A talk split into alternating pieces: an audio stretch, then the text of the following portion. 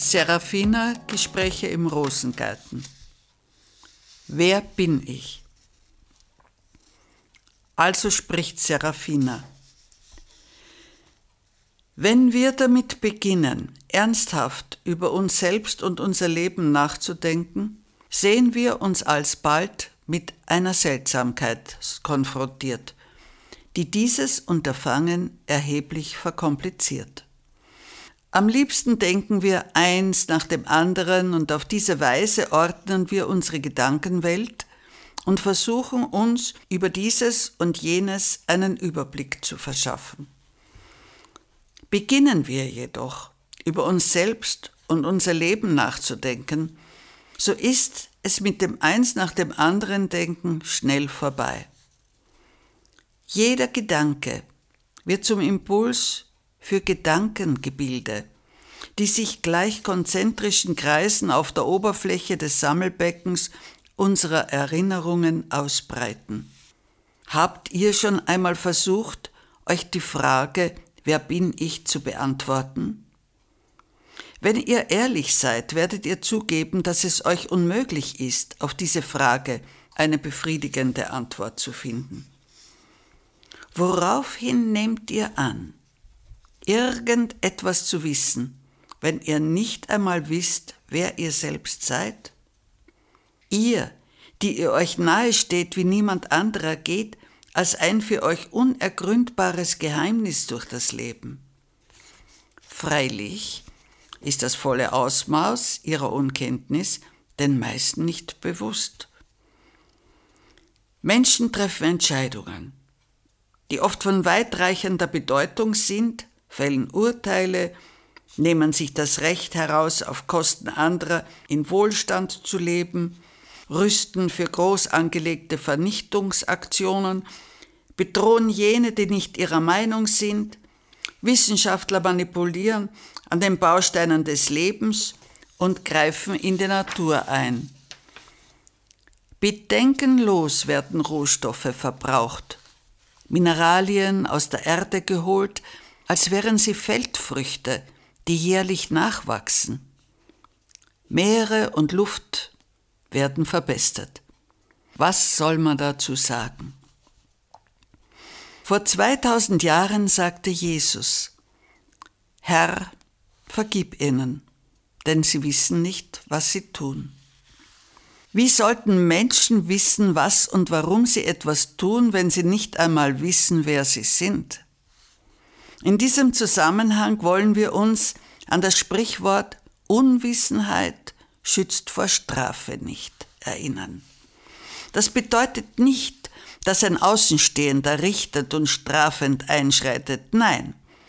Die natürlichen Folgen von Taten, die wir ohne die dafür nötige Um- und Einsicht vollbringen, sind Strafe genug. Sehen wir uns um. Die meisten unserer persönlichen und weltweiten Probleme sind Resultate menschlicher Kurzsichtigkeit. Und jeder, der von dieser Kurzsichtigkeit geheilt wird, zählt. Die beste Voraussetzung für diese Selbstheilung ist Selbsterkenntnis. Wollt ihr auf dem Weg der Selbsterkenntnis gehen, so beginnt eure Wanderung nicht irgendwo, sondern dort, wo ihr euch momentan mit eurem Bewusstsein wahrnehmen könnt, nämlich an der Peripherie eures irdischen Daseins. Dort befindet sich euer diesseitiges Fundament, dessen Beschaffenheit ihr genau kennen müsst, bevor ihr mit dem Bau der Brücke beginnt, die sich von eurem jenseitigen Fundament zu eurem diesseitigen spannt. Wir beginnen mit der Beobachtung unserer Persönlichkeitsstruktur. Diese äußere Persönlichkeitsstruktur, wozu auch die auf das Leben ausgerichteten und vom Leben geprägten Verstandes- und Gefühlskräfte zählen, ist ja doch nur ein überaus reduziertes Abbild, also ein Teilaspekt von uns selbst. Dieser Teilaspekt setzt sich nun wieder aus einer Vielheit von Persönlichkeitsanteilen zusammen. Und dort, in dem Dschungel unseres So- und wieder Andersseins, befindet sich der Ausgangspunkt des Weges der Selbsterkenntnis. Zuerst beginnen wir damit, den Schatten, den unser wahres, uns anfänglich unbekanntes Selbst in der dritten Dimension wirft und der sein Erscheinungsbild in Raum und Zeit ununterbrochen verändert, mit dem Instrument unseres zweidimensional arbeitenden Verstandes zu studieren. Der menschliche Verstand arbeitet linear. Er denkt, erkennt und verarbeitet eins nach dem anderen. Gleich einem Regenwurm bewegt er sich auf der Zeitlinie und erfasst, was unmittelbar vor ihm auftaucht. Und mit diesem Instrument sollen wir uns als dreidimensionales Erscheinungsbild eines Wesens erkennen, das in einer noch höheren Dimension beheimatet ist?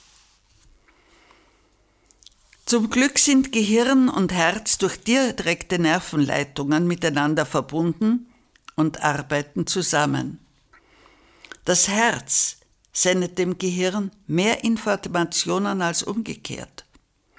Es ist das Herz, das mit dem Verstand eine untrennbare, hochintelligente Einheit bildet, was den Hürdenlauf der Selbsterkenntnis erleichtert. Es geschieht also schrittweise, dass wir uns dem wahren Selbst annähern.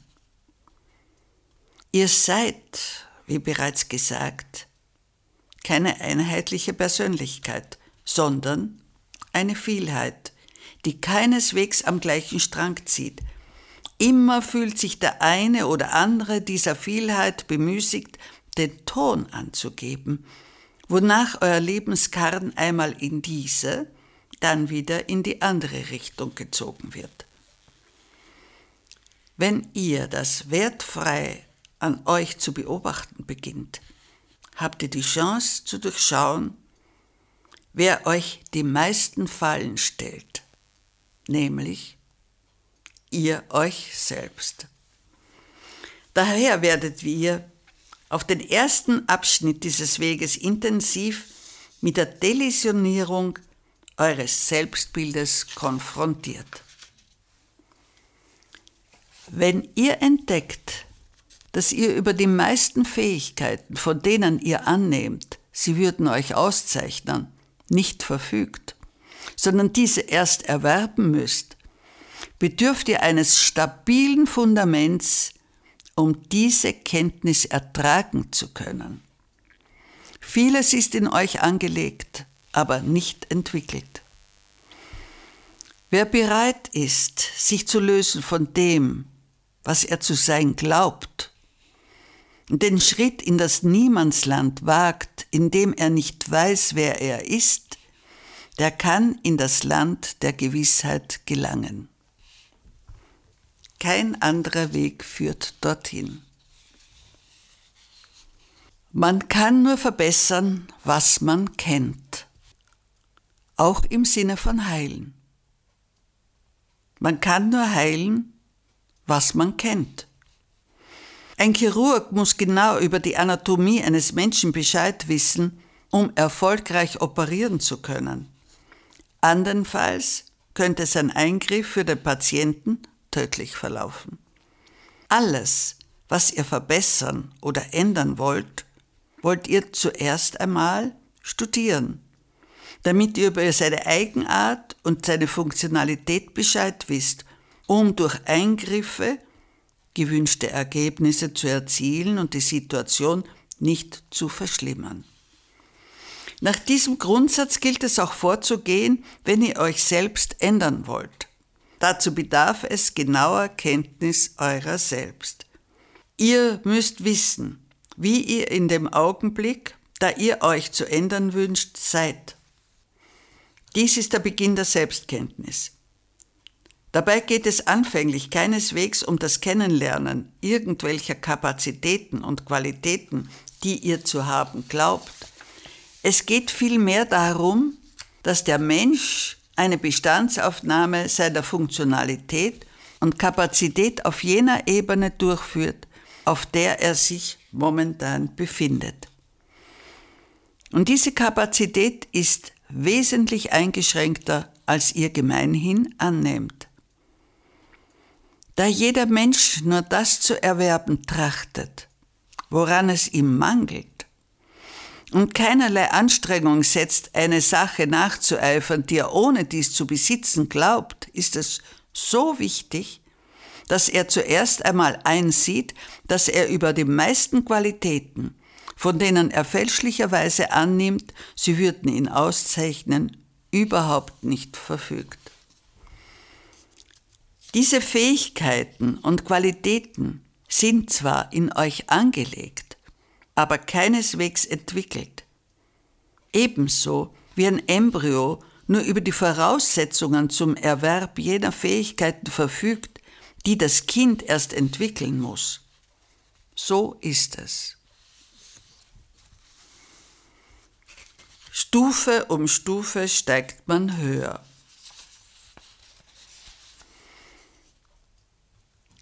Menschen sind kaum zu sinnvollen Handlungen imstande, solange Gefühle dem Diktat eines kurzsichtigen Egos gehorchen und der Verstand umnebelt von unzähligen menschlichen Wünschen einmal in diese und dann wieder in die andere Richtung torkelt. Sobald wir diese Vorgänge an uns selbst beobachten, werden wir von dem Wunsch beseelt sein, diesen Unfug abzustellen. Das ist der erste und für die meisten der schwierigste Schritt auf dem Weg der Selbsterkenntnis. Man steigt eine Treppe von Stufe zu Stufe hoch.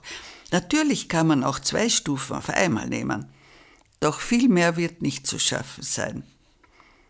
Und wenn man Stufe für Stufe hochsteigt, ist man, je nachdem, wie oft Pausen eingelegt werden, früher oder später oben angelangt.